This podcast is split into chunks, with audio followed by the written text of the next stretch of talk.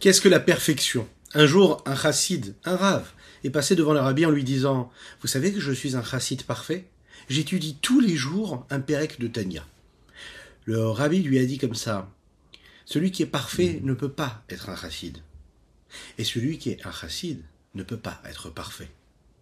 Oui, on ne peut pas être parfait, être chassid. On ne peut pas être chassid et être parfait en même temps. Parce qu'un chassid, c'est celui qui apprend encore et toujours, qui travaille justement cette perfection. Bokertov, les coulams, bonjour à toutes et à tous. Infiniment heureux de vous retrouver en cette magnifique journée que Dieu nous offre sur la terre. J'espère que vous allez bien. On va développer ensemble notre Tania du jour. Aujourd'hui, nous abordons le huitième chapitre du Igeret à Teshuvah, cette œuvre du Tania de Rabbi Shneur Zalman de l'Iadi. Nous apprendrons comment est-ce que être un Baal Teshuvah, c'est quelque chose de très particulier, que nous avons un très grand mérite à être un Baal Teshuvah. Il faut toujours s'en souvenir que nous sommes un Baal Teshuvah et surtout se souvenir que nous avons un mérite particulier à l'être. J'espère que vous allez bien.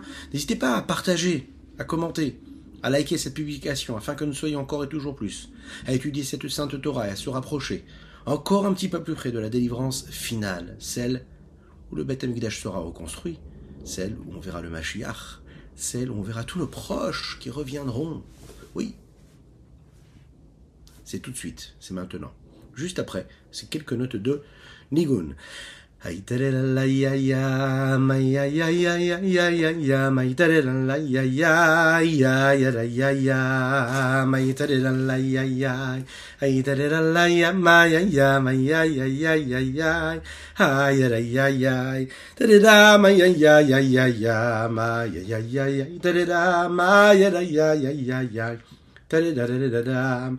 May ya,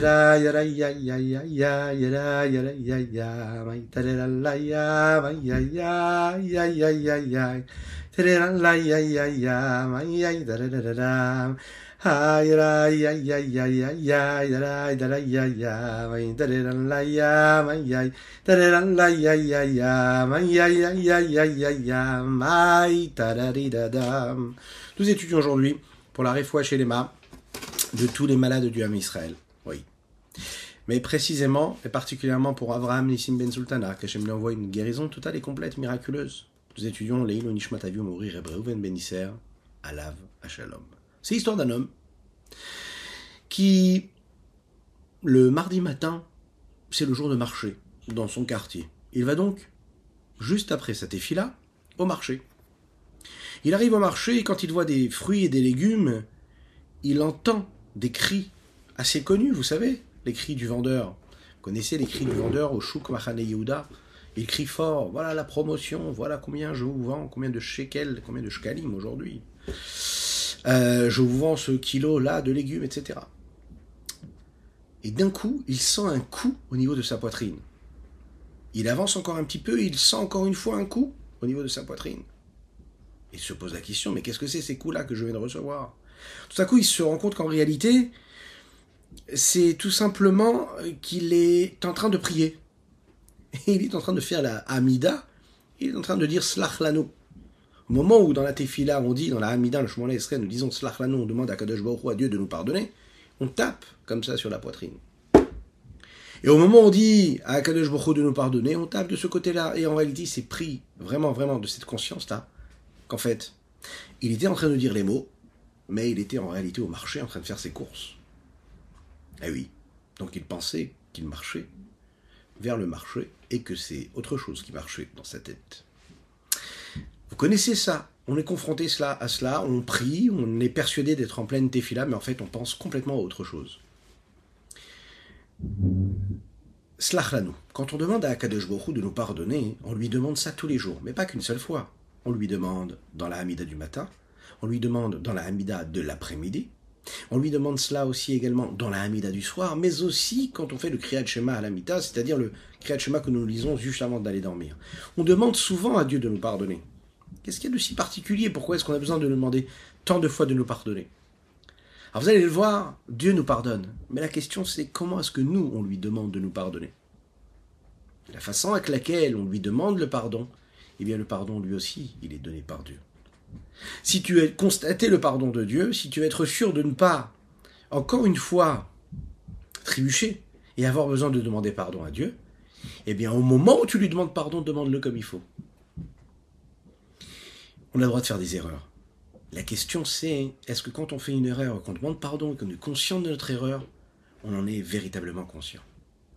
Quand on est conscient de notre erreur, eh bien, on est quasiment persuadé de ne pas retomber encore une fois et de ne pas refaire la même erreur. Quand est-ce que cela se complique? C'est lorsque notre conscience de l'erreur n'est pas une conscience à 100%. En fait, ce qu'on nous demande ici, c'est d'être un peu plus posé, être concentré sur notre vie, avoir la tête sur les épaules et se dire vraiment qu'est-ce que je suis en train de porter sur mes épaules? Qu'est-ce qui se passe? Qu'est-ce que j'ai fait de bien? Qu'est-ce que j'ai fait de mal?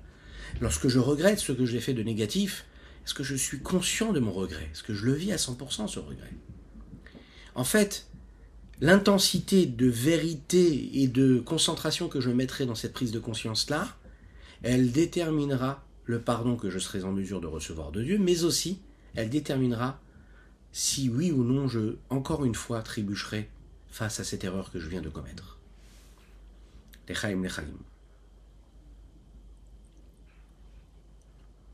Pour comprendre qu'est-ce que veut dire le pardon qu'on demande à Dieu lorsqu'on a fauté, il suffit de voir ce qui se passe entre un homme et son prochain.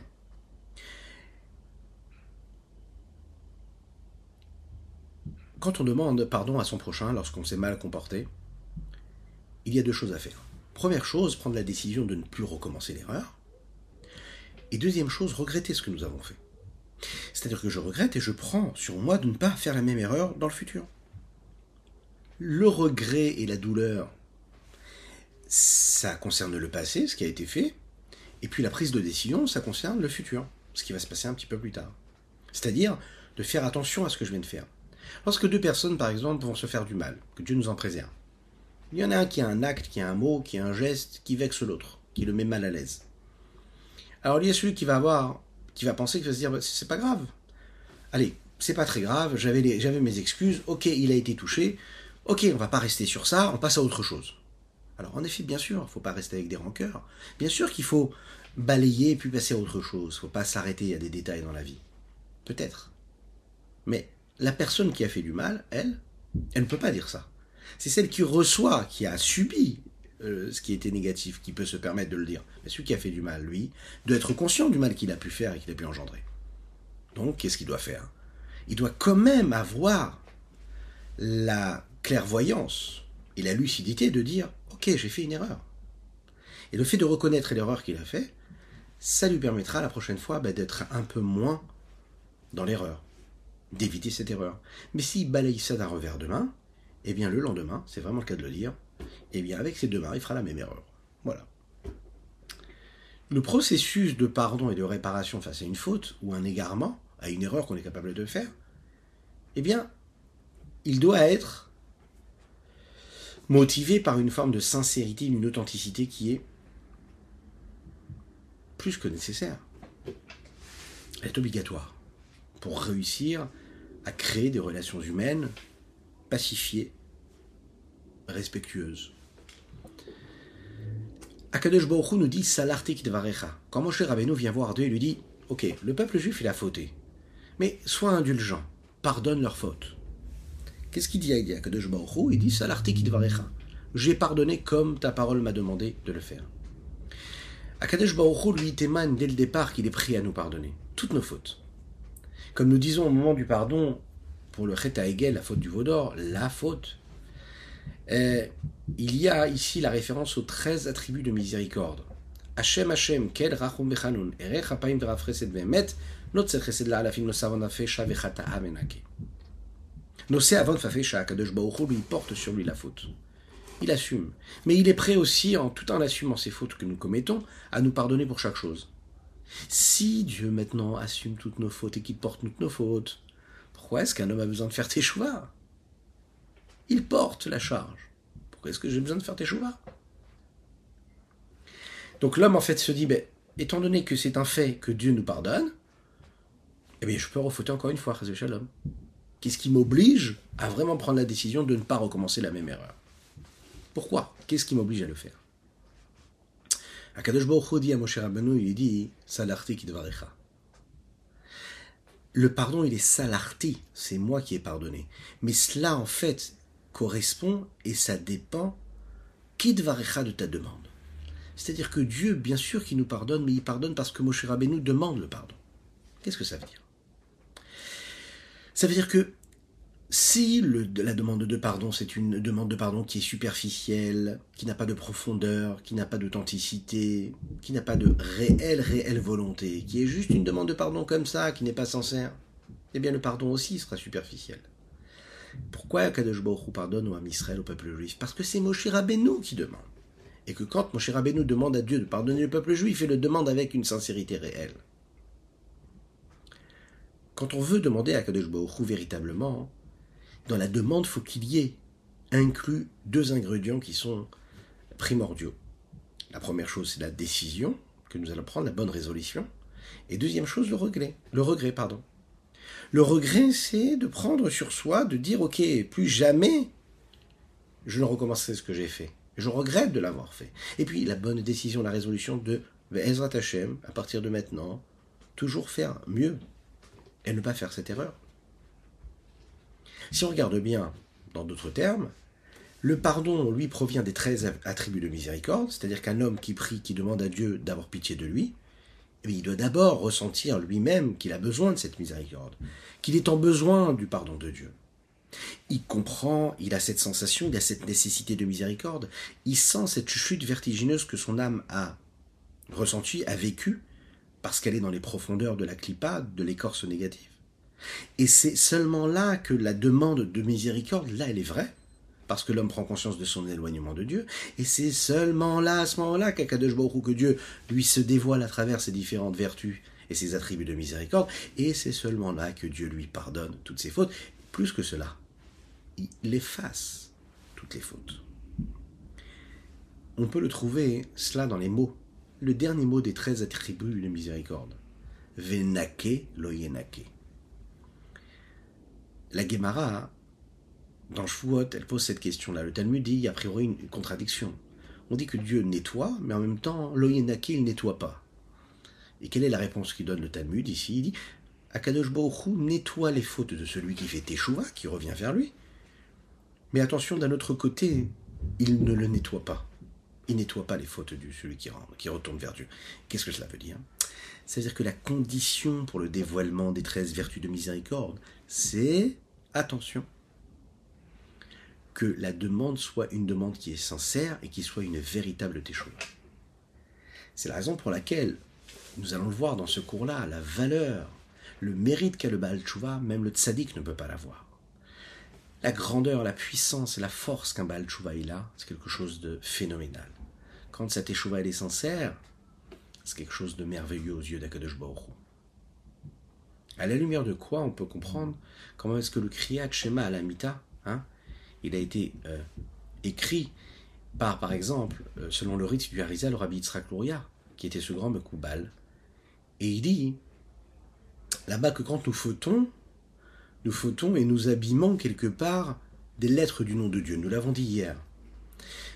Ensuite, on dit le Teilim, le psaume 51. Et dans ce psaume-là, David Meller demande pardon à Dieu pour la faute qu'il a commise avec Bathsheba. La question qu'on peut se poser, c'est pourquoi est-ce que ce psaume-là, nous le prononçons, nous le disons, après avoir expié nos fautes et demandé pardon à Dieu pour les fautes et ce que nous avons commis et les méfaits qui ont, et, tout, ce qui est négatif qui a été causé sur le nom de Dieu lui-même? Seulement ensuite, on dit le psaume où David Ameller prend conscience de ses fautes. On aurait dû dire d'abord le psaume 51, et ensuite de montrer comment, d'après la Kabbalah, chaque fois qu'on fait telle ou telle faute, on abîme quelque part le nom de Dieu ou telle lettre du nom de Dieu. Le Rabbi Zalman va nous l'expliquer ici, il va nous dire, en fait, dans ce psaume-là, on demande à Dieu de réveiller en lui toute cette miséricorde qu'il a pour nous, et avec cette miséricorde-là de nous pardonner. La Mnatseach Mizmor les David, c'est quoi? C'est on demande à Kadosh Baruch de nous rincer de nos fautes, de nous laver, de nous nettoyer. Et on demande à Dieu de, de nous effacer les fautes avec autant de puissance qu'il a de miséricorde en force. Ça veut dire, tu as beaucoup, tellement ta miséricorde, elle est nombreuse, alors elle peut, elle, elle est grande, ta, ta, miséricorde, plus elle est grande, et tellement elle est grande, alors elle peut nettoyer et rincer toutes mes fautes, qui elles sont nombreuses aussi. On fait appel à sa miséricorde. C'est la raison pour laquelle d'abord on expie nos fautes, et ensuite, une fois qu'on a dit cela, une fois qu'on a dit comment on avait abîmé le nom de Dieu, on comprend la gravité de nos fautes. Et on comprend aussi qu'à travers nos fautes, malheureusement, on a pris la présence de Dieu, on l'a mis en exil, et qu'il est encore plus en exil à cause de nous, à cause de nos fautes. On réveille en nous un regret véritable qui fait appel à la miséricorde de Dieu. Et là, la miséricorde de Dieu, elle est véritablement réveillée. à ce moment-là, comme ta miséricorde, tu vas pouvoir effacer nos fautes. La force et la puissance qu'il y a dans les treize vertus de miséricorde, de réparer, de pardonner, elle vient du fait que ces treize midotes, ces treize vertus de miséricorde, sont mis en allusion, la, la Kabbalah nous le dit, et le Rabbi Zalman va, va en faire référence ici, à ce yud-là, au petit pointillé du yud. Dans le yud, il y a les treize vertus de miséricorde. Les fautes qui, elles, abîment les quatre lettres du nom de Dieu Yud Kevavke ont besoin d'être réparées. Pour arriver à cette réparation, il faut trouver quelque chose qui n'a pas été abîmé par les fautes que nous avons commises. Ça, c'est la volonté de Dieu. Qu'est-ce que c'est la volonté de Dieu? La volonté de Dieu, c'est ce qui dépasse les différentes vertus qu'il peut avoir, Dieu. À savoir les vertus de miséricorde qui, elles, vont engendrer le pardon. De la même manière que chez l'homme, sa volonté dépasse aussi ses différents traits de caractère, ses différentes vertus. Lorsque l'on se laisse aller et qu'on ne dirige pas son existence, on dépend de nos différentes vertus, de nos différents traits de caractère. On n'a pas de volonté. Notre volonté est régie par nos pulsions, nos passions, nos désirs, par nos émotions, par nos traits de caractère. Dès l'instant où on comprend que la volonté, elle, est plus forte que nos émotions, elle est plus forte que nos traits de caractère, alors on devient un homme. Pourquoi? Parce que la volonté ne dépend pas en réalité de ses traits de caractère. Elle est au-dessus. Si on se laisse aller, oui, on la laisse être au pouvoir et au bon vouloir de nos traits de caractère. Mais lorsque l'on se prend en main, on se souvient que le ratson, la volonté, c'est au-dessus de tout. Et donc je suis en mesure de vouloir quelque chose qui peut même dépasser toutes les nuances de mes traits de caractère, c'est-à-dire toutes ces capacités positives comme négatives, toutes les limites dont sont dotés les traits de caractère de chacune et de chacun, puisque nous avons chacun nos traits de caractère, chacun nos limites. Mais la volonté, elle, elle dépasse tout. Et la même volonté qu'un homme peut avoir, l'autre pourra l'avoir aussi. Et peu importe les nuances de ses traits de caractère. Si l'on est ainsi pour l'homme, qu'est-ce qu'on pourrait dire de Dieu? Akadosh Baruchou utilise ses différentes vertus, mais il y a sa volonté. Lorsqu'un homme faute, il abîme le nom de Dieu, il abîme les lettres de Dieu, du nom de, de Dieu. Mais une chose qu'il ne touche pas, c'est le ratson d'Hachem, la volonté d'Hachem. Ça, ça n'a pas été touché. Alors qu'est-ce qu'on peut faire avec la volonté de Dieu?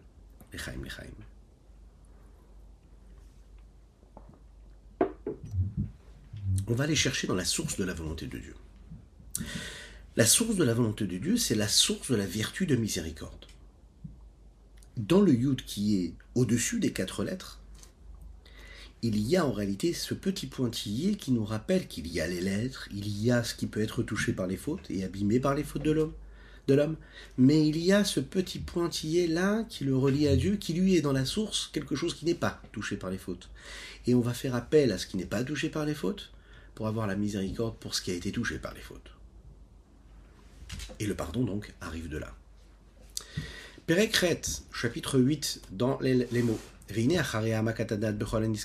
Après, après avoir approfondi réellement dans le savoir et la conscience de tout ce que nous avons rappelé plus haut, l'homme va pouvoir demander avec vérité de la profondeur de depuis la profondeur de son cœur.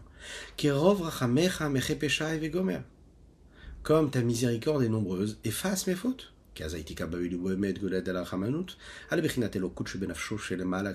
Là, à ce moment-là, dans son cœur, il va se fixer de manière vraie la grandeur de la miséricorde, du niveau de divinité qu'il peut y avoir dans son âme, et même ce qui dépasse son âme, comme on a dit comme on l'a pu l'expliquer un petit peu plus haut. Et par cela, au basé, par cela, par ça, il pourra réveiller la miséricorde euh, euh, suprême et supérieure qui, elle, provient des treize vertus de miséricorde. Hanim Shachot, qui, elle, provient de de la volonté suprême d'Hachem. Anirmaz Bekutso Sheliot, qui met en allusion dans le petit pointillé du Yud, du nom d'Availlé, Yud Kevavke. Chez le Malam, Malam Ashpa, Nishpat, Meotiot, Shemavaye, qui est même plus élevé que le niveau d'influence qui peuvent être influencé et mis en route hein, par les lettres du nom de Dieu, Yud Kevavke. Et c'est la raison pour laquelle c'est la raison pour laquelle ces 13 vertus de miséricorde nettoient en réalité toutes ces erreurs, tous ces méfaits, tout ce qui a été abîmé par les fautes. Dieu qui porte les fautes et qui les nettoie. Et là, à ce moment-là, il se passe quelque chose de magnifique, qui est miraculeux.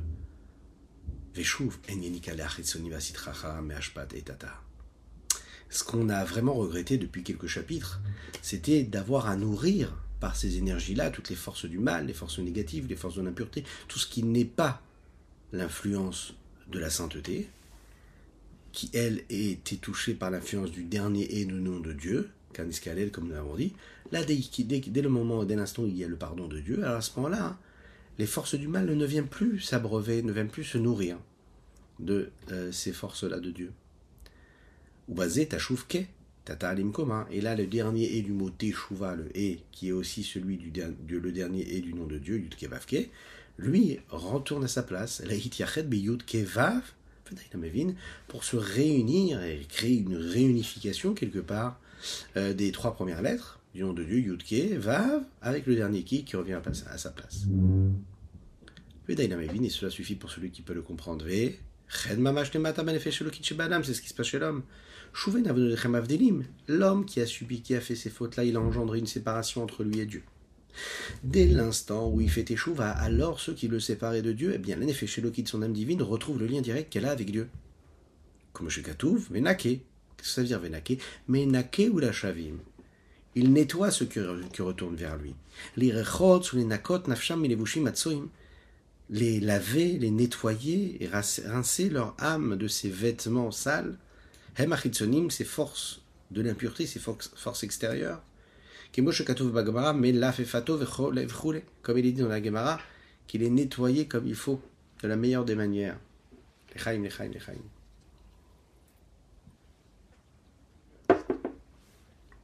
Vous connaissez ces personnes qui font souvent des erreurs et qui demandent souvent pardon? Oui, ça arrive.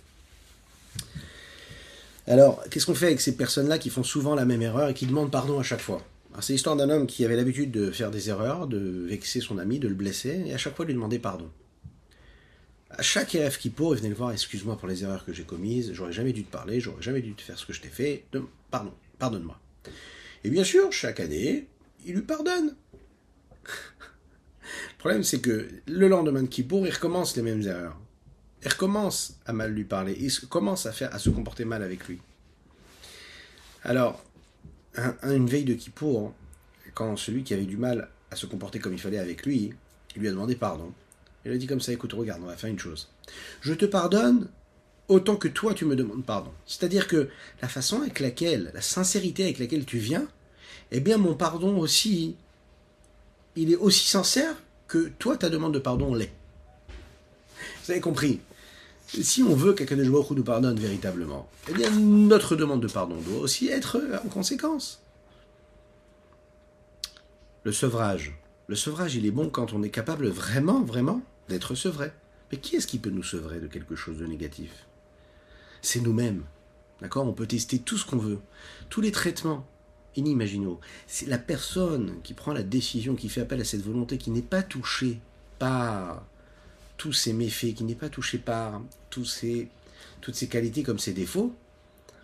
C'est la seule la volonté qui pourra permettre à l'homme de changer, de prendre des bonnes décisions dans sa vie. Alors, quelle est la place de Vénaké, de nettoyer réellement? De quel nettoyage nous parlons ici? Prenons un exemple. Tout ce qu'un homme mange, tout ce qui entre dans son corps, laisse une petite trace dans son corps. Ça peut être une trace qui est positive ou négative. Un homme qui mange quelque chose qui n'est pas bon pour son corps, eh bien il est en train de faire entrer en lui des aliments, des ingrédients qui peuvent être des poisons pour son corps, que Dieu nous en préserve des toxines qui vont s'installer en lui qu'il a absolument besoin d'évacuer. Et s'il les laisse en lui, cela crée et, et, ça nuit en fait à son corps et à sa bonne santé. Même quand il va vouloir réparer l'erreur, non seulement ça ne suffira pas du fait qu'il explique, qu'il décide pardon, de cesser ses anciennes habitudes et de manger différemment, mais il faut vraiment qu'il passe tout un processus de nettoyage dans lequel il va nettoyer pour évacuer toutes les mauvaises toxines, toutes les mauvaises... Euh, euh, euh, tout, ce qu'il y a de négatif chez lui. Hein. Une personne qui a besoin de perdre, par exemple, du poids, eh bien, elle va devoir évacuer, perdre toutes ces, ces kilos qui sont en trop, toutes ces graisses qui sont négatives. Il va nettoyer une personne, par exemple, qui fait entrer dans son corps, que Dieu nous en préserve, des ingrédients qui sont très dangereux pour la santé, eh bien, on va l'amener à l'hôpital et puis on va lui laver l'estomac afin de faire ressortir tout ce qui est dangereux pour son corps, que Dieu nous en préserve. Pourquoi? Parce que ça crée quelque chose de négatif. Même si dès l'instant où la personne se rend compte qu'elle a mangé quelque chose de pas bon ou de dangereux, elle prend tout de suite la décision de ne plus recommencer, le mal a été fait. La trace de négatif va se poser sur son corps. Il faut absolument nettoyer d'abord. Prenez l'exemple d'un homme qui a une dépendance que ce soit de l'alcool ou autre chose, que Dieu nous en préserve. Alors c'est pas seulement le fait de décider d'arrêter de boire de l'alcool qui pourra sauver cette personne. La nécessité, le besoin, le manque qu'il a, c'est un manque qui est réel, qui est gravé dans son âme, dans son corps. Il ne peut pas vivre sans.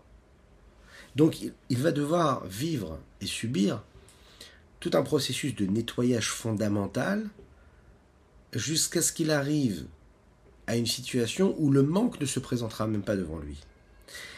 Il y a le fait de combattre le fait d'aller par exemple fumer parce que c'est mauvais pour la santé ou de boire de l'alcool parce que c'est mauvais, et le fait déjà l'étape d'avant qui est de ne même pas en avoir besoin. Que Dieu nous en préserve quand l'homme est dans cette dépendance-là, c'est qu'en fait il a besoin de boire cet alcool. C'est pas qu'il a le choix et là il peut dire ok je peux et je ne peux pas, je veux et je ne veux pas. Non, il n'est plus à égalité. Il dépend de cette dépendance-là.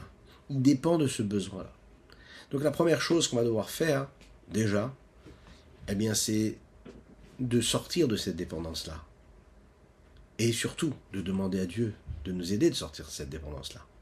Et ensuite seulement, on pourra arriver à une situation où on pourra décider de dire, ok, je prends, je prends pas. Mais là, le fait de prendre et de ne pas prendre, c'est à égalité presque.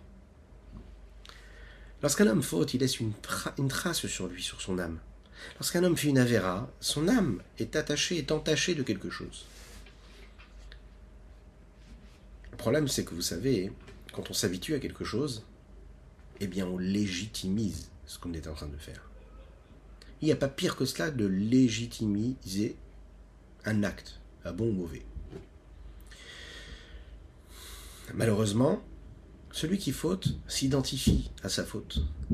Et il réussit à trouver des excuses, des circonstances atténuantes à tout ce qu'il est en train de faire. Il est persuadé d'être dans le bon chemin. Il a toutes les bonnes excuses par rapport à ses actes. Il rend ça légitime. La trace que peut laisser ces fautes-là dans le langage de la Kabbalah, c'est appelé levushim tsoim, des vêtements de saleté qu'un homme porte sur lui. Ces vêtements de saleté, un homme les apporte partout avec lui. Peu importe s'il est dans un lieu saint ou pas, il porte avec lui ses vêtements sales.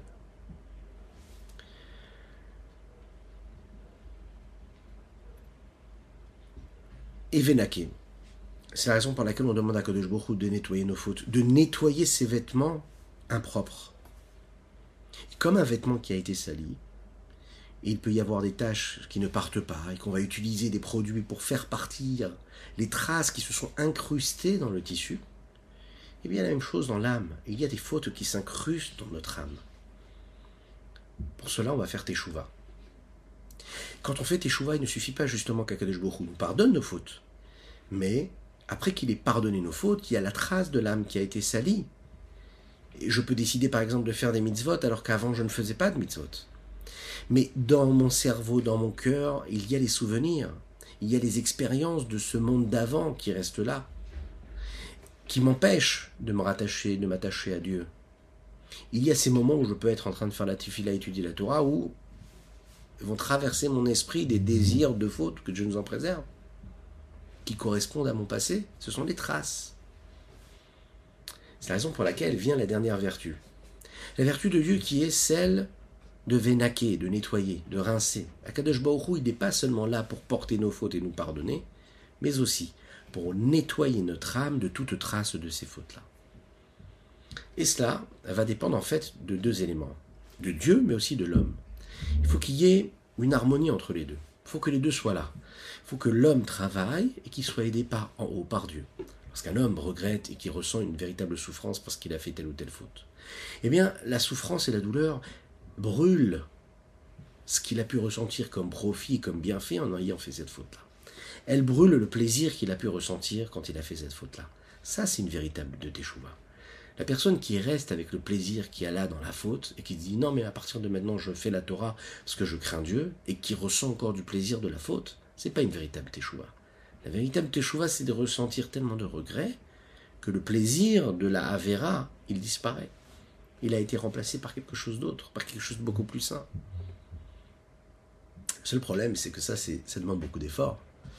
Parce que c'est très compliqué de, une personne, par exemple, qui mange des choses qu'elle ne devrait pas manger, et vous lui dites, il faut que tu arrêtes de manger cette chose-là. D'accord? On peut lui tenir tous les grands discours qu'on va tenir.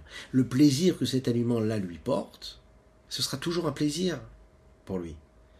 Alors peut-être qu'il va arrêter de manger ou de consommer ou de fumer ou de boire telle ou telle chose, mais le plaisir que cela pouvait lui procurer, ça reste quand même un plaisir. Quand est-ce qu'on réussit vraiment à passer un cap C'est quand on réussit à faire en sorte que le plaisir qu'on ressent pour telle ou telle chose, ça n'est plus du plaisir. On est conscient tellement du négatif que cela peut procurer et que cela peut engendrer, que l'on a perdu même le plaisir à consommer ou à vivre telle ou telle chose, telle ou telle substance.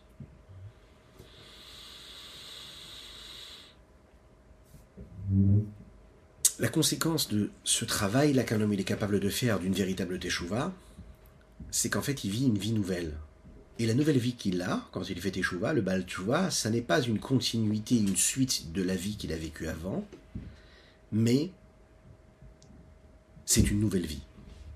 Une nouvelle vie qui va vivre. Une nouvelle personne qui renaît quelque part. Le fait de s'identifier à soi-même en fonction de ce que nous avons été, c'est qu'on a quand même un lien avec ce que nous avons été. L'homme doit se dire, il doit assumer ce qu'il a pu faire avant. Ça n'est pas de mettre complètement et de dire voilà, ça n'était pas moi. On a vécu ce qu'on a vécu. Mais celui qu'on devient lorsqu'on fait échouva, c'est de se dire je suis un nouvel homme, j'ai pu vivre selon certaines règles et j'avais une énergie, cette énergie venait de l'impureté. Aujourd'hui, je ne me nourris plus des énergies de l'impureté, je me nourris avec l'aide de Dieu des sources de la pureté, des sources de la sainteté. C'est une expression ici que l'on peut retrouver dans un des interdits de la Torah qui est l'interdiction, écoutez ça bien, parce que les gens ne le savent pas toujours, de rappeler à quelqu'un qui a fait Teshuvah, de lui rappeler les fautes qu'il a pu commettre. Que Dieu nous en préserve de faire cela. Et malheureusement, on peut parfois entendre cela, ça peut être même dans la bouche de rabbins, que Dieu nous en préserve, ne se rendent pas compte, ou de personnes par exemple pratiquantes, et qui vont rappeler à un ami à eux, parfois proche, parfois lointain, Ah, tu te souviens avant euh, ce que tu faisais? C'est un interdit de la Torah de rappeler à une personne des fautes qu'il a pu commettre avant. Et même si on le fait pour rappeler comment aujourd'hui c'est quelqu'un de grand, parce que maintenant c'est devenu un très très grand sadique, on ne doit pas jamais rappeler le mal qu'un homme a pu faire avant, même s'il a fait échouer.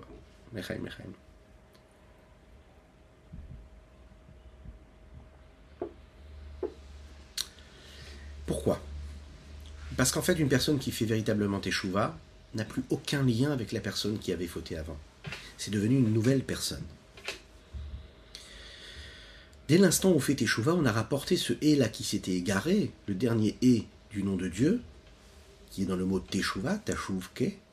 Ce et qui est le dernier nom de Dieu retrouve sa place. Donc dès l'instant où il a retrouvé sa place, il n'y a pas moyen de le ramener à, à un autre monde, à une autre place. La place, il n'en a qu'une. Dans le quatrième chapitre, on nous a rappelé que la Neshama vient du nom de Dieu, Kichelek Avayamo, c'est une part de Dieu. Dans le cinquième chapitre, on a appris ensemble que cette chute-là de l'âme dans le corps, elle vient du dernier et, le dernier et, du nom de Dieu. Dans le chapitre 6 et 7 du Yret et on a appris ensemble comment, à chaque fois qu'on fait une faute, on est en train de prendre la shrina à la présence de Dieu et la mettre en exil. On peut donc comprendre que oui, en effet, la faute, elle, entraîne à cette dernière lettre du nom de E, hein, du nom de Dieu, le E, de se détacher des premières lettres qui sont tachouv. Vient le chapitre 8 et il nous dit, lorsqu'il y a le pardon pour ses fautes, alors à ce moment-là, on ramène le E à sa place, teshuva. Ou me'achar, dans les mots. Chez Roi Chavra Vateta Aerem, et dès l'instant où Akadosh Baruch vient, il nous purifie de cela, et que ce mauvais, ce mauvais esprit-là, ce mauvais souffle-là de l'impureté a disparu. Alors l'âme peut retourner vers Dieu, véritablement. Et puis monter, et de niveau en niveau, à la source de tout, et de s'attacher avec une union suprême et supérieure extraordinaire avec Dieu. Comment? Comme elle l'était, écoutez bien cela, réunie avec Dieu, au summum même de cette unification-là qu'il y avait, avant qu'elle n'était insufflée par le souffle de Dieu lors de la création, pourquoi les raids pour descendre des matins ici-bas, pour descendre en bas, ou l'itlabesh fadam et s'habiller dans le corps de l'homme? Ça veut dire que quand tu fais tes chouvas et que tu ramènes le et au nom de Dieu, tu es en train de retrouver la source de l'énergie de ton âme avant qu'elle soit insufflée par Dieu et qu'elle descende dans ton corps. C'est comme l'exemple que nous peut donner.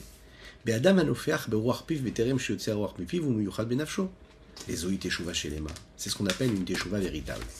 Il faut savoir que quand un homme souffle, nous l'avons déjà dit, c'est la différence avec celui qui souffle ou celui qui parle, c'est que le souffle est quelque chose qui vient de la profondeur, de ce qu'il y a de plus profond de lui. Et Dieu, quand il crée l'homme, il crée l'homme avec ce souffle-là. Quand un homme souffle, le souffle de sa bouche, avant qu'il souffle, ce souffle-là, il est en lui, c'est son âme. Dès l'instant où il décide de souffler, alors là, il fait sortir quelque chose qui fait partie de son âme. Dès l'instant où on ramène le et à sa place, on fait échouva comme il faut, alors on va aller réhabiliter quelque part ce souffle-là et le réunir et recréer cette unification véritable qu'il y avait avant même qu'il y ait la création de l'âme et que cette âme-là descende dans le corps de l'homme.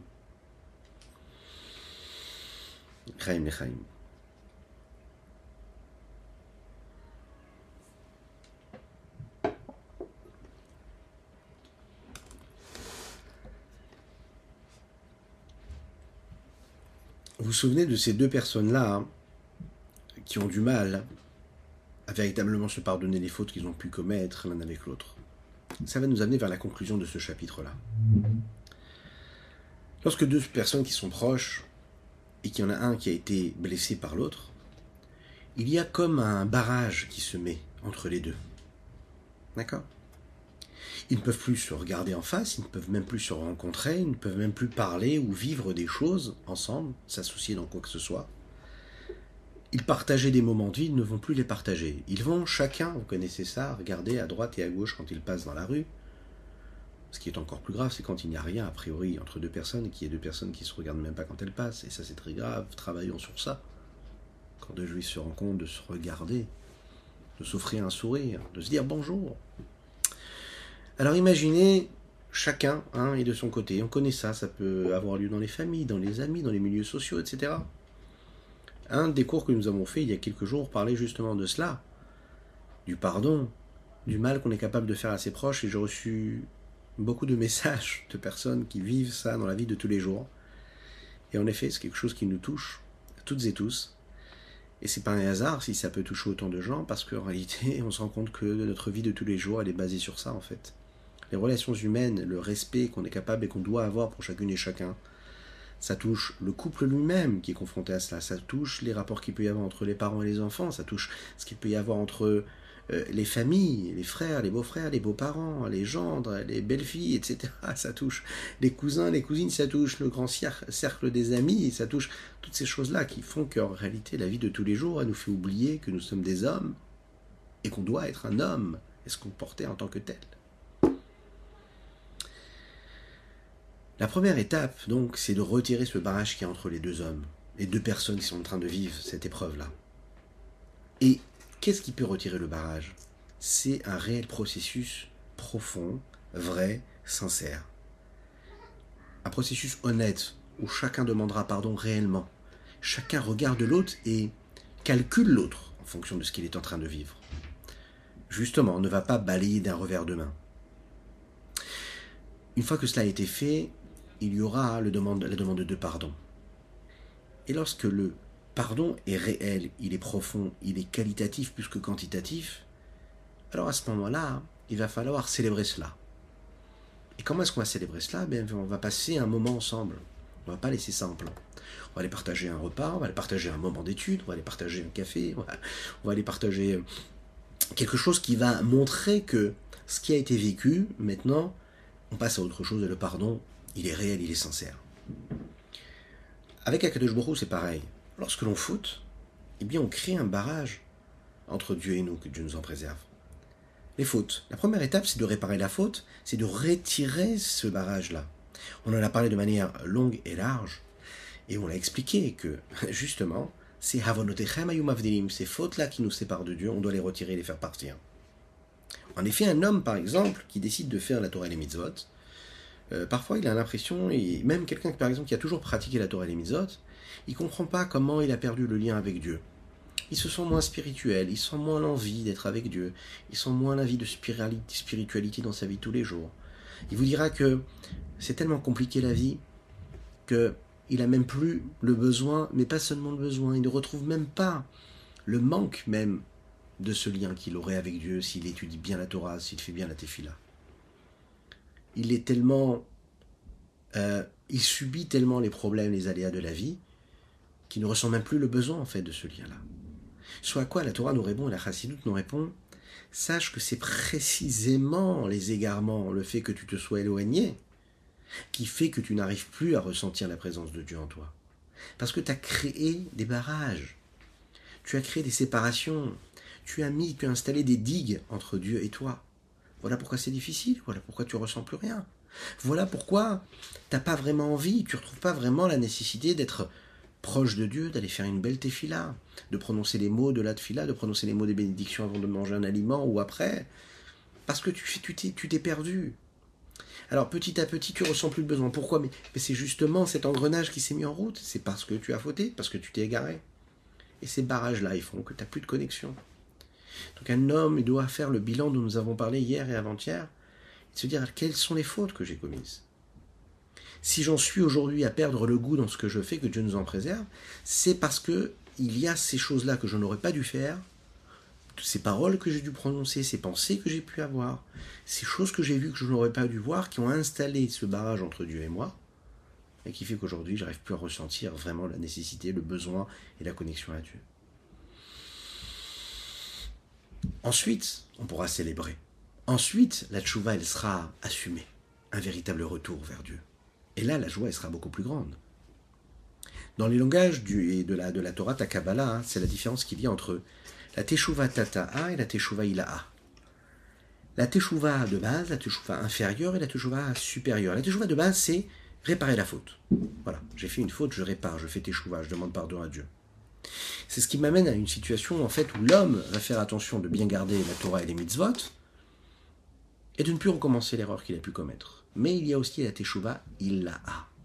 La Teshuvah suprême, supérieure, c'est celle où après avoir regretté la faute, je vais tout faire pour m'attacher, pour relier et créer une véritable union profonde avec ce que j'ai de plus profond en moi et de plus sincère avec Dieu.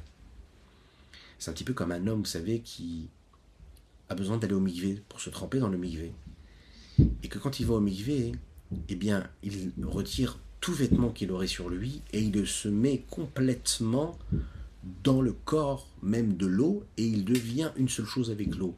S'il y a un tissu, il y a quoi que ce soit qui est étranger à son corps, alors c'est pas considéré comme une tara, une pureté véritable.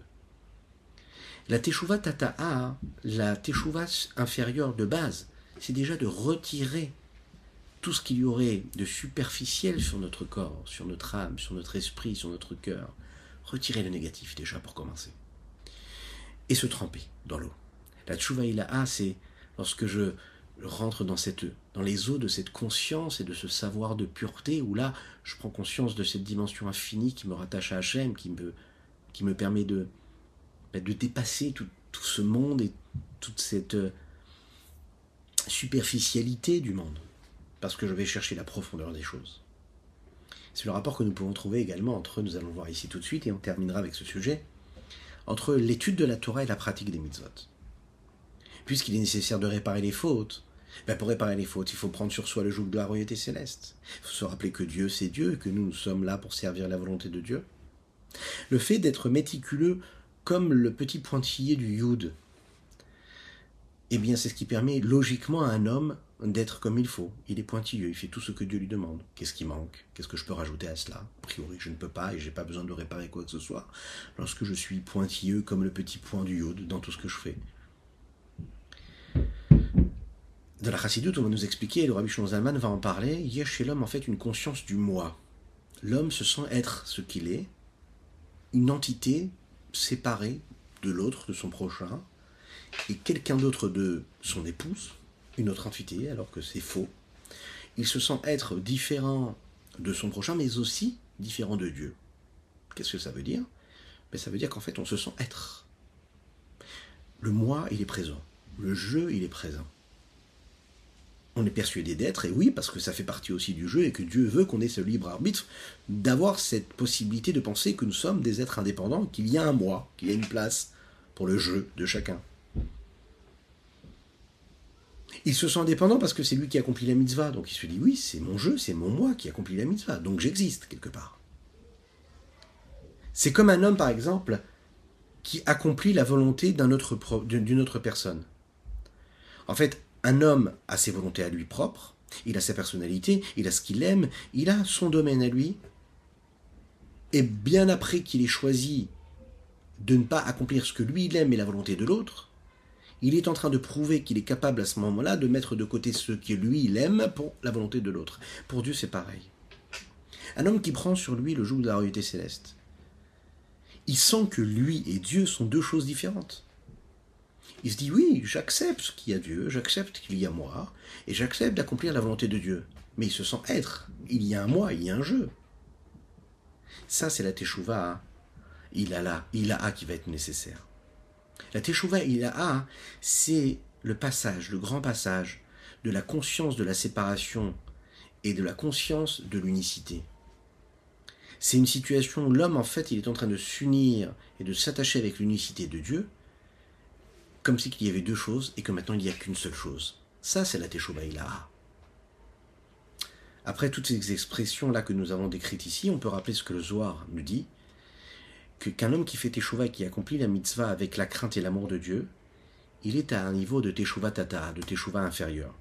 Parce que l'accomplissement de la mitzvah, elle ne, ne fait pas partir complètement l'indépendance de l'homme, le fait qu'il soit séparé de Dieu. La mitzvah et lui ne le transforment pas en une seule chose. Alors qu'un homme qui étudie la Torah avec crainte et amour, lui, il va passer à un niveau supérieur. Il va utiliser sa sagesse. Et la sagesse, ça a quelque chose de particulier. L'étude de la Torah, permet à l'homme d'étudier dans sa sagesse la sagesse de Dieu. Et là, il y a une unification qui se crée, à tel point que cette unification-là ne peut séparer les deux sagesses. Et les deux sagesses deviennent une seule sagesse. Il y a aussi une différence entre le Baal Tshuva et le Tzadik, et c'est ce qui est défini par la Teshuvah Tata et la Teshuvah Ilaha. La Teshuvah inférieure, c'est celle qui est là et qui concerne celui qui faute. Celui qui est tzaddik qui n'a jamais fauté, eh ben, il ne peut pas faire teshuva tata, parce que la teshuva tata, c'est de, prendre conscience de la faute que nous avons commise. Puisque le tzaddik, lui, n'a jamais fauté, il ne peut pas faire cette teshuva tata. La teshuva ilaha, elle, correspond aussi à celui qui garde la Torah et les mitzvot depuis sa naissance, et même celui qui est un grand tzaddik. Eux ont besoin de travailler quelque chose qui est plus élevé, celle de ne plus être deux êtres séparés, mais d'être une seule chose. À la lumière de quoi on peut comprendre les paroles de nos Chachamim qui disent qu'un homme a besoin de toute sa vie être dans la Teshuvah. Toute la vie, il faut faire Teshuvah. Qu'est-ce que ça veut dire toute la vie faire Teshuvah Si j'ai déjà réparé mes fautes, pourquoi est-ce que j'ai besoin de faire Teshuvah Et si je suis un homme qui n'a jamais, qui n'est jamais fauté, pourquoi est-ce que j'ai besoin de faire Teshuvah alors, la Torah nous dit ici, les Chachamim nous disent que nous parlons ici de la Teshuvah Ilaha, de ce niveau de Teshuvah supérieur. C'est-à-dire mis à part le fait que j'ai besoin de réparer la faute unique que j'ai pu commettre, j'ai besoin aussi de créer quelque chose qui est l'attachement véritable, l'unification et l'unicité même de Dieu. C'est la raison pour laquelle les Chachamim nous disent que le Mashiach, lui aura une force de ramener les tzadikim bitchouva. A priori, il y a une chose et son contraire. S'il est tzadik, pourquoi est-ce qu'il a besoin de teshuva Et s'il a besoin de faire teshuva, pourquoi est-ce qu'on l'appelle un tzadik? Soit quand on répond que le niveau supérieur et suprême de teshuva qui s'appelle teshuva, et teshuva il a, il est nécessaire même pour le tzadik. Le Baal hein, il a quelque chose de très très fort. Le Baal il a un désir, il a une fougue véritable de s'attacher à Kadosh encore plus forte que le tzaddik peut avoir. Cette fougue-là, cet attachement, cet amour de Dieu qui est tellement fort, il est tellement puissant, il est tellement fort qu'il est capable même de dépasser la, la bonne volonté qu'un tzaddik pourrait avoir. Dans les mots. Cette union, cette unicité totale, c'est ce niveau-là de Teshuvah Ilaha. Qui est après la Teshuvah Tata, comme c'est dit dans le sens la Parashat Naso. Teshuvah Ilaha, c'est celui qui étudie avec crainte et amour de Dieu. etc. Ben Alors à ce moment-là, il a le mérite quoi en fait, il mérite que la lettre Vav, qui elle vient et qui a un niveau de quoi De Yud de créer en fait les lettres, le lien qu'il y a avec les lettres de, du, des mots Bina, Bet, Yud, Nun, He. ומעלת בעלי תשובה לצדיקים גמורים בזה, כמו שכתוב בזוהר הקדוש, פרשת חיי שרה. דהינון משכה עליהו ברותה דליבה יתיר בחיל השגיא להתקרבה למלכה וכולי.